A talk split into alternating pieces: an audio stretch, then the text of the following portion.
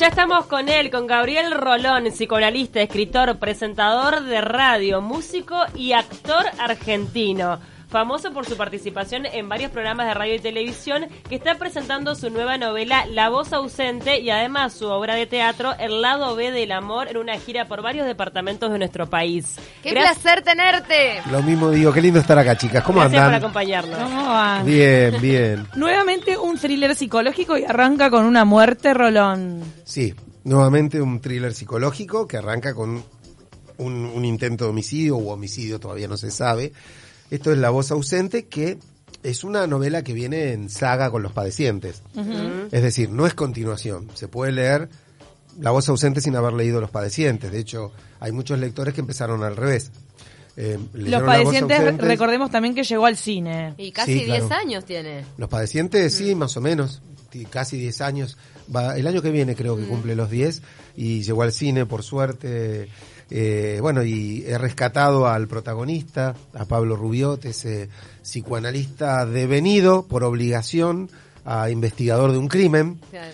En este caso se encuentra herido de, de- de- con, un balado en la- con un balazo en la cabeza su mejor amigo, su amigo el gitano, para los que leyeron Los Padecientes. Lo encuentran con un balazo en la cabeza, eh, agonizando en un hospital y le dicen que fue un intento de suicidio. Y él conoce muy bien a su amigo, sabe mucho de psicología. Dice, mi amigo no es un suicida, esto no es un suicidio. Y le dicen, "Es- acá está todo para probar el suicidio, el caso se cierra en, en una semana. Y él dice, bueno, entonces tengo siete días para encontrar al culpable. Mira qué salado. Ahora, ¿qué tanto eh, te inspiras en la vida real para cada uno de tus personajes? Porque vos, mira que conocés gente y ha pasado por tu diván también un montón. Sí, por suerte nunca un asesino hasta ahora, eh, pero no, no, sabemos, podría haber sabemos, pasado, claro. ¿por- ¿por qué no? Este, podría haber pasado, eh, pero por suerte no, no eso, pero sí me, ¿sabes qué, qué me permite la ficción? Jugar con emociones extremas, que cuando vos trabajás en algo que no es ficcional, yo, yo elegí no meterme en esos temas. Claro.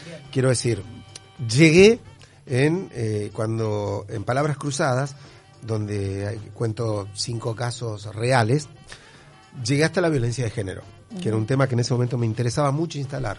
Antes de que el tema esté instalado como ahora, en Palabras Cruzadas y después en lo que fue el libro El lado B del amor, Encuentros, planteé fuertemente el tema de la violencia de género porque me preocupaba muchísimo, porque lo escuchaba en el consultorio. Y entonces eh, he escuchado en el consultorio el caso de abusos, de, de violaciones. eh, entonces la, la ficción me permite tomar todos esos temas que, que yo no, no Eso sí. expondría a alguien de carne y hueso, Claro. aunque le cambie el nombre y todo, no lo expondría eso en, en, en una eh, en una presentación de un caso, pero sí en la ficción puedo trabajar con las angustias que he escuchado de una mujer que fue violada a los seis años, que fue maltratada, o sea, la ficción me permite esas cosas. También manipulás en esa ficción los, los impulsos emocionales del agresor, en este caso de repente, no tanto también de la víctima, porque también te permite eh, ir no al que está siendo tratado, sino al, al que generó e- ese trauma. Bueno, en, en La voz ausente hay un ejercicio muy potente que, que Rubiot tiene que hacer, que es el, para encontrarlo tengo que imaginarme cómo piensa, Claro. tengo que imaginarme cómo siente, y no lo conozco, no tengo ninguna prueba, porque esto es, él está en el consultorio de su amigo, no hay nada, no hay ningún rastro, no hay nada, de la nada tiene que empezar a deducir hasta llegar a cómo piensa la persona que, según su hipótesis, estuvo ahí para encontrarlo. Entonces, ese es el desafío lindo de meterse también en, en- en la mente y en la psiquis de alguien capaz de hacer eso, ¿no? de, de alguien, de un asesino, de, de un violador. O sea, yo, yo he jugado en las novelas esto de meterme en la mente, en esas mentes criminales. Y Te en voy a las- convidar un mate mientras Camille pregunta. Sí. No, que en las novelas eh, te sentís más cómodo en el thriller ese que te atrapa y que arranca como si fuera una novela negra. Sí, son, creo yo que podrían catalogarse como novelas negras mi- las dos novelas que escribí. Eh, y me gusta el thriller, sí, me gusta. De hecho, para los que leyeron historias de Iván o Palabras Cruzadas, que son libros míos de casos, son como pequeños thrillers. Nada más que en lugar de un asesino hay un trauma. no tengo que descubrir un asesino, tengo que descubrir cuál es el motivo traumático que hace que mi paciente sufra. ¿Sí? Y tengo que ir venciendo ya no la falta de pruebas, pero sí las resistencias del paciente. A mí me gusta armar un relato como si fuera un thriller porque me parece que hay en el misterio algo que al lector lo atrapa. Me, pare- me parece interesante. Eh, no siempre funciona así. ¿eh? Hay, hay libros que son muy transparentes, donde no hay ningún misterio y uno, por la belleza de la prosa o algo, los recorre con muchísimo agrado. Pero a mí me encanta eso, me gusta que, que haya una tensión. Cómo el ser humano es un misterio, Totalmente. ¿no? Aún así para un psicoanalista. Y en el lado B del amor, ahí desplegas tus dotes de actor. En la obra te- teatral, Sí. sí. Sí, mi, mi- mis pocas dotes de actor. Pará, vos sabés que yo cuando me terminé la- el colegio secundario, el liceo le llaman acá, Sí. este, Sí. El primer lugar en el que me escribí no fue la Facultad de Psicología, fue el Instituto Nacional de Arte Dramático. Digo, yo estudié teatro antes que nada. Y después a lo largo de la vida, en muchas ocasiones, yo tengo muchos años de estudio de teatro, y además he tenido como una práctica en la oralidad teatral, digamos, por los 15 años junto a Dolina Obvio. Claro. que era todo el tiempo crear personajes, hablar, leer radioteatros, este, ejercitarme, eh, siempre con público, es decir, con público delante, porque el programa de radio se hacía con público. ¿Y la psicología ahí es complementaria también de entender a los personajes al momento de, de interpretarlos? Sí, sí, para mí es fundamental. Para mí es fundamental saber cómo piensa un personaje. Cuando hicimos la película Los Padecientes, los actores me tuvieron que padecer todos los días, todo el tiempo. Padecieron de verdad. Recordemos qué dupla, ¿eh? Porque es Vicuña y la China Suárez. Claro. Esa dupla que vale un millón de dólares. Sí, fue este taquillero también. Sí, sí, trabaja- trabajamos, trabajamos con ellos, una película que creo, creo que fueron ma- casi 500 mil espectadores, o sea, fue una, Wow, muy fue una linda experiencia y trabajar con ellos todo el tiempo de decir, no, no, tu personaje no, no, no piensa así, no siente así. Bueno, porque yo lo haría, sí, pero en personajes... Entonces, En esta discusión psiquis, claro. hermosa con el actor que te da todas sus herramientas y vos le decís, bueno, pero es para este lado, ¿no? Pero sos de psicoanalizar todo el tiempo todo, o sea, sos, eh, no podés escapar de tu profesión, vas a un cumpleaños y más o menos le sacás el perfil a cada uno de los que están ahí festejando.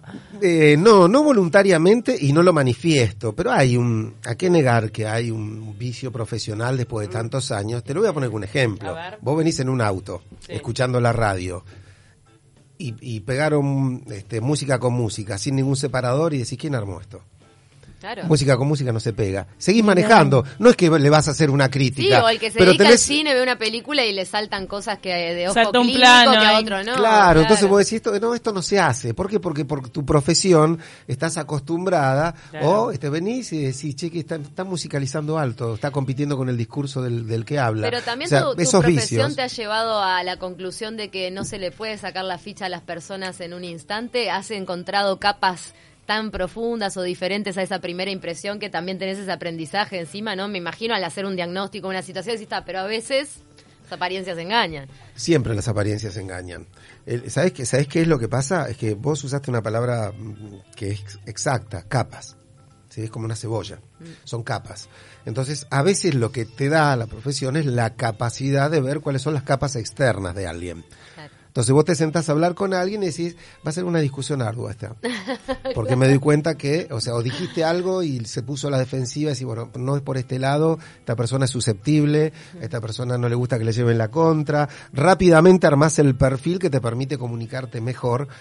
Por supuesto, si esa persona la tenés después como paciente, a lo mejor llegás a capas donde, donde es extremadamente sensible, vulnerable, miedoso. Ah. O sea, pero bueno, en lo, en lo cotidiano, por ahí hay una primera manera. Pero es- te juro que es involuntario. ¿Y eso te sirve para vos mismo? Es decir, vos también te autoanalizás y te das cuenta, porque viste que hay, hay veces que es complicado de- detectar en uno mismo lo que se detecta en el otro. ¿Cómo es el dicho ese que dice el herrero? ¿cómo Casa es? de herrero, cuchillo de Casa palo. herrero, cuchillo de Sí. palo, ese. Sí. No, lo que pasa es que, a ver, una, para ser analista vos te tenés que haber analizado mucho. O sea, la primera de las obligaciones de alguien que quiere ser psicoanalista es analizarse. Yo me analicé 30 años. Es decir, conozco bastante mis zonas oscuras y mis barrios este, no, al- no asfaltados y sin iluminación. Claro. Los conozco, e intento no pasar por esos lugares. sé cuando estoy entrando en un momento, digo, mira, me voy a empezar a poner jodido si voy para acá. Más vale me freno antes. Bien, está bueno este, claro, digo, eh, este- Los esta años cosa- también ayudan, ¿no? Sí, que hablábamos sí, del paso del tiempo, ¿no? ¿Sabes qué? Mira, ojalá fuera solamente eso, pero vos sabés que yo conozco gente que, que de grande es todavía peor. Más terca. Porque, pues, ¿sabes qué pienso yo? Eh, y, y este es un pensamiento, puede ser erróneo, ¿eh? pero los años van caricaturizando nuestra personalidad. ¿Viste que en la caricatura este, todos tus rasgos son más prominentes? Eh, creo que los años hacen algo de eso. Es decir, si vos eras un, un tipo amable, sonriente y eso, con los años vas a ser el famoso abuelito que contaba cuentos y que te va a buscar al colegio y te lleva a un... Y si vos eras un tipo medio mal llevado, con los años vas a ser un viejo insoportable. Viejo cascarrabia. Claro, Sí. exactamente. Pero viste que, bueno, no sé, no, tampoco. no, pero a veces pienso que es verdad, se cari- caricaturizan las eh, características de la personalidad, por ende del ego, ¿no? Sí. de la forma que somos, pero a su vez yo siempre veo en la gente con el pasar de los años un despegar de que nada es tan oscuro ni nada brilla tanto como de separación del ego, ¿no? De reírse de la propia caricatura. Bueno, lo que pasa es que cuanto más pasan los años, más cerca está la muerte. Sí, Claro, y Bueno. entender que todos ¿No? tenemos claros oscuros también, en Sí, claro, definitiva. claro, pero digo, en definitiva, cuando vos tenés em, cada vez menos velada la llegada de la muerte, la verdad que hay cosas que te importan tan poco. A los 20 años por ahí te importaba esto. Los viejos "Dejame que dicen bromar". lo que Eh, ya piensan, está. no les Relativizar, importa nada, Sí. relativizar. Igual el tema de la muerte que es la incertidumbre que todos tenemos, ¿no? Sí, claro, claro, pero Puede no lo- llegar en, cualquier- en cualquier momento. Por supuesto, pero no es la misma amenaza la que tenés vos sobre el tema que la que tiene alguien que tiene 90 años. Sí, sí, Sí. Sí, o sea, vos lo sabés, pero lo sabés, no lo sentís. Claro, el otro. No es lo mismo saberlo que es un saber intelectual de- del que uno descree un poco, ¿eh? Porque todo, yo, yo, como casi todo el mundo, dice, bueno, si todos nos vamos a morir. Claro. Sí, está bien, esto está en el saber, pero no lo tenemos tan incorporado. No, y no aprendemos ¿Sabés cuándo a lo morir como incorporás? Cuando alguien viene y te dice, che, te- tenés una cosita, te la voy a mandar a biopsiar. Ay. ¿Sabés cómo pasás esos días hasta que te No, hagan la cuando ves una porque, porque ahí te das cuenta que no es solo un, Claro. lo sé, es... Lo "Ah, siento. Pero, esto es cierto. real. entonces". O una persona de tu edad que se muere de repente. También. Sí, Eso también te pone vida. contra la pared y decís, ah, mira cómo es todo tan relativo. Eh, quería preguntarte sobre el lado B del amor, Sí. que va a estar dando vueltas por el país, va a estar pasando por Florida. Hoy. Hoy mismo. Hoy por Florida. Mañana en San Carlos, el viernes en Durazno, en el Teatro Español. Saludos a todos los que nos están escuchando en el interior. Y después, sábado y domingo, en Montevideo. Exactamente, acá en el metro. Transcurre en un consultorio el lado B del amor. Sí, el lado B del amor es una comedia dramática. Es decir, elegí esta vez el formato de jugar eh, entre el humor y el drama. Son dos historias que se van entrelazando, que eh, todo comienza con una periodista que viene a hacerle una nota a un psicoanalista que vengo siendo yo. O sea, es como eh, directamente mi, mi charla con el público, yo les cuento algo que me pasó en una entrevista que me hicieron a mí. Bien. Y me meto en la ficción, por supuesto, Claro. ¿no? Pero es alguien que me viene a entrevistar a mí, Sí. interesada por cosas que yo he dicho en ese libro El lado del amor. Por ¿no? ejemplo, no todos los amores merecen ser vividos. Por ejemplo, Wow. ¿sí? O se puede estar enamorado y ser infiel esa. al mismo tiempo. Digamos, ese tipo de frases, ¿no? Entonces empieza a jugarse, mira vos, vos rescatás una y yo te tiro la otra. ¿Qué quiero decir? La parte comedia empieza a darse porque este tipo que empieza a tratar de ser amable con, con la periodista, ¿viste? Yo me voy acá a hacer una nota, usted me va- yo trato de ser amable, ustedes son amables. De repente se empieza a sentir un poco incómodo porque nota que acá hay algo que no, no termina de cerrar y se, y se empieza a meter en una cuestión divertida, comedia, que gira alrededor de esta idea de la infidelidad y el amor. Pero a la vez, en la charla se abre otra historia, otra historia mucho más dramática, que se empieza a jugar y a entremezclar, que, que es la historia de una mujer eh, golpeada. Entonces ahí empieza la parte del drama. Bien. Y, y vamos jugando este, entre el, el lugar humorístico, a pesar del dolor que genera el pensamiento sobre la infidelidad, al lugar dramático, terrible, que genera este, una mujer que está siendo golpeada. Entonces la obra entrecruza esto, que son como los dos grandes mensajes que yo quise dejar en, en ese libro, que era justamente... No se crean que porque están enamorados no van a desear más a nadie, no se crean que el amor es algo perfecto, el amor no garantiza la fidelidad, no garantiza la felicidad, y nadie tiene por qué esta es la parte de drama, quedarse en un amor malo, porque no hay por qué sufrir toda la vida solo porque nos enamoramos. No todos los amores merecen ser vividos. Este es como el núcleo fuerte que intenta transmitir la obra, jugando entre el humor y la emoción profunda del drama. Claro, pero es importante cuando decís no todos los amores merecen ser vividos y es tal cual. A veces me parece que lo más importante es priorizarse uno sobre el enamoramiento. O sea, si te amo pero me haces mal, y bueno, me amo más. Eh, bueno, pero vos sabés que ¿No? es difícil O que tu es amor eso. es más sano lejos de esa persona. Claro. Quizá tu propio amor, el, el hecho de emanar amor siempre es algo que nos puede traer felicidad más allá de- del contacto físico, de la cercanía de alguien. Pero yo te iba a preguntar, porque tú estabas diciendo, Rolón, eh, lo difícil que es y que seguramente en la consulta te debes haber encontrado con muchos pacientes a los que de distintas maneras le haces entender que tienen que dejar una relación y no la dejan. Sí, claro, tra- tenés que trabajar sobre esa idea porque da la impresión de que el amor lo justifica todo. Entonces Claro. alguien decís, bueno, escúchame, no la estás pasando bien. Y te dice, bueno, pero yo estoy muy enamorado. Y, y es la Claro. pregunta Pasa que nos difícil. criaron con ese concepto de, bueno, pero yo lo Pará, amo. ¿pero te ha pasado de decir hasta acá llegué a andar con otro psicoanalista? Me ha pasado llegar y decirle a una paciente eh, textualmente, yo no, vo- no voy a ser el testigo mudo de cómo vos te dejas maltratar. Si yo no puedo hacer nada para que te corras de este lugar, yo no te voy a atender más. Digo, porque me dejas en un lugar muy perverso. Claro. O sea, alguien viene, te pega, vos sufrís y yo sufro y me angustio porque no puedo hacer nada. Yo no voy a formar parte de este trío. Si Claro. vos no te querés mover de acá, yo me voy a bajar. Porque no es un lugar en el que yo quiera estar. O puedo hacer algo por vos o no o, o directamente me voy. Pero no me voy a quedar acá a escuchar todo el tiempo, como todas las semanas, venir diciéndome que te golpean. Sí he llegado a decirle a alguien, porque es un momento de, donde vos tratás de conmover al paciente para que se, da cuenta, que se dé cuenta todo el riesgo que está corriendo y todo lo que puede llegar a perder si se queda en ese vínculo. Y para eso lo primero que tenés que romper es la ilusión de que el amor lo justifica todo. ¿Sí? Porque además, este, por lo general, se mueve también una cierta cuestión psicopática del otro lado, que es, bueno, pero, pero él cuando no toma es bueno. ¿Sí? Claro. sí, la ciclotimia a la que te someten las Claro. relaciones tóxicas que de repente Ah, pero, del eh, infierno al paraíso, entonces claro. Claro, pero él a veces Se se, hace cargo y me pide perdón y llora. Lo que pasa que tuvo una vida tan difícil y empiezan a Sí, justificar. Claro, claro, se empieza, eh, el agresor es, es muy psicópata para manejar Pero también a la digo, víctima. cuando hablamos este, sobre todo de relaciones violentas, creo que hay una enfermedad en la relación en sí. La persona que también es víctima, en definitiva, hay algo que tiene que solucionar en su vida para no repetir ese este, ese modelo, ¿no? Sí, claro, que- por supuesto. Lo que pasa es que es muy delgada la línea de pensamiento en esto. ¿Por qué? Porque como analista sé que la persona que está siendo agredida tiene que solucionar algo interno que, que la, la congela en ese lugar de dolor. Pero ojo con que ese pensamiento no genere la idea de que la víctima es la culpable.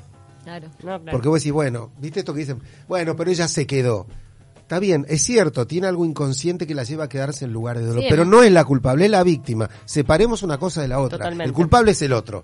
Después vemos cómo trabajamos con la Culpable víctima. de, eh, de, ese, de ese lugar débil, de, de, de aprovecharse De de, ese lugar aprovechar. débil. El violento es Porque violento, hay personas que Claro. sabemos, Listo. niños que están en este momento, desgraciadamente, siendo criados en ambientes de violencia, que terminan entendiendo al amor como un sinónimo de violencia y a veces hasta, hasta necesitando ese maltrato para sentirse queridos. Pero todo eso es una debilidad emocional que se arrastra que no debería toparse con aprovechadores. Claro, eso, lo que ¿no? pasa que, mira, lo que decís es muy lúcido. ¿Por qué? Porque amar se aprende.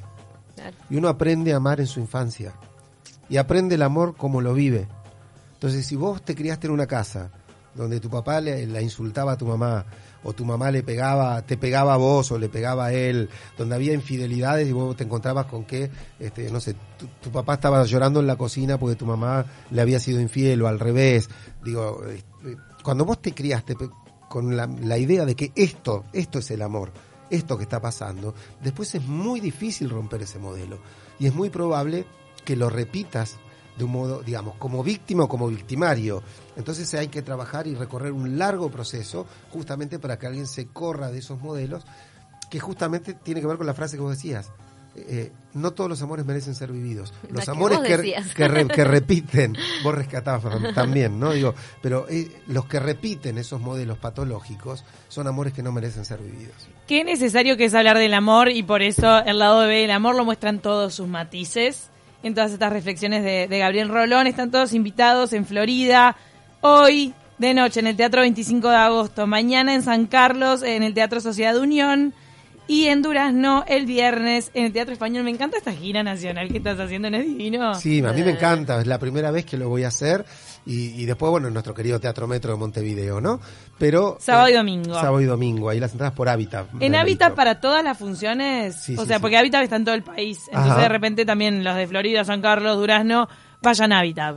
Así que bueno, pero sí, es hermoso para mí recorrer porque eh, nunca he ido, hacía Florida, pero no al resto de los departamentos del Uruguay y esto em- empieza como un calentamiento de motores porque el año que viene queremos hacer, este, si es posible, todos los departamentos Ay, del es Uruguay. divino el pero vamos a interior. intentarlo. Bueno, Vas a ver. yo lo sé porque recorro el interior de- de, Argentina. Vamos pero a ahora, ahora empiezo a recorrer el, El interior calor, del Uruguay. como te recibe la gente del interior. es un amor. Y la voz ausente ya está en librerías, lo van a ver ahí, Rolón, dice gigante en la tapa.